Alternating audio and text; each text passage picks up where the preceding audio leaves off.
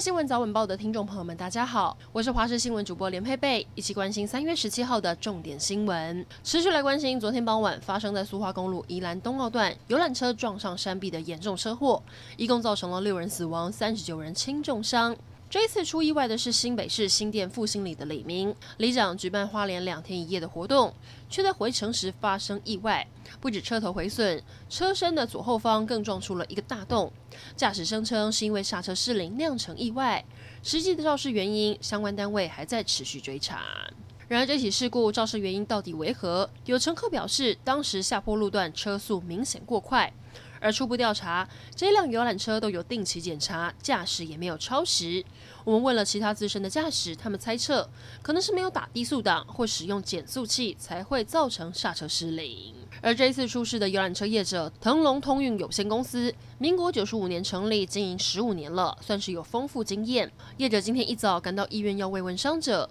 而主办行程的好视野旅行社，根据观光局表示，也都有按照规定帮旅客投保。运安会在昨天深夜已经取得了包含笔录、影像等相关资料，下午会进行判读跟模拟，要查出真正的车祸原因。因为疫情闷了一年多，大家真的有机会出国了。卫副部长陈时中今早证实，台湾博流的旅游泡泡真的吹成了。最新的消息是，原先必须要附上三天的阴性采检报告，现在只要在搭机前四个半小时到机场进行 PCR 筛检，只要是阴性就能放行。由于帛琉当地目前是全国零确诊，因此旅客返台之后只要进行加强版的自我健康管理就好。不过，对于外传华航会成为博流泡泡团的首发班机，华航表示乐见其成，也在等待主管机关的指示。台湾阿斯克杰利康 AZ 疫苗预计今天要完成最后一关检验，准备要让医护人员接种了。但台湾目前只有到货十一万剂，数量非常少，都不够打了。友邦巴拉圭媒体却报道，我们转让 AZ 疫苗给他们，引发议论。外交部跟卫福部赶紧澄清，没有这回事，只有协助牵线跟疫苗厂洽谈。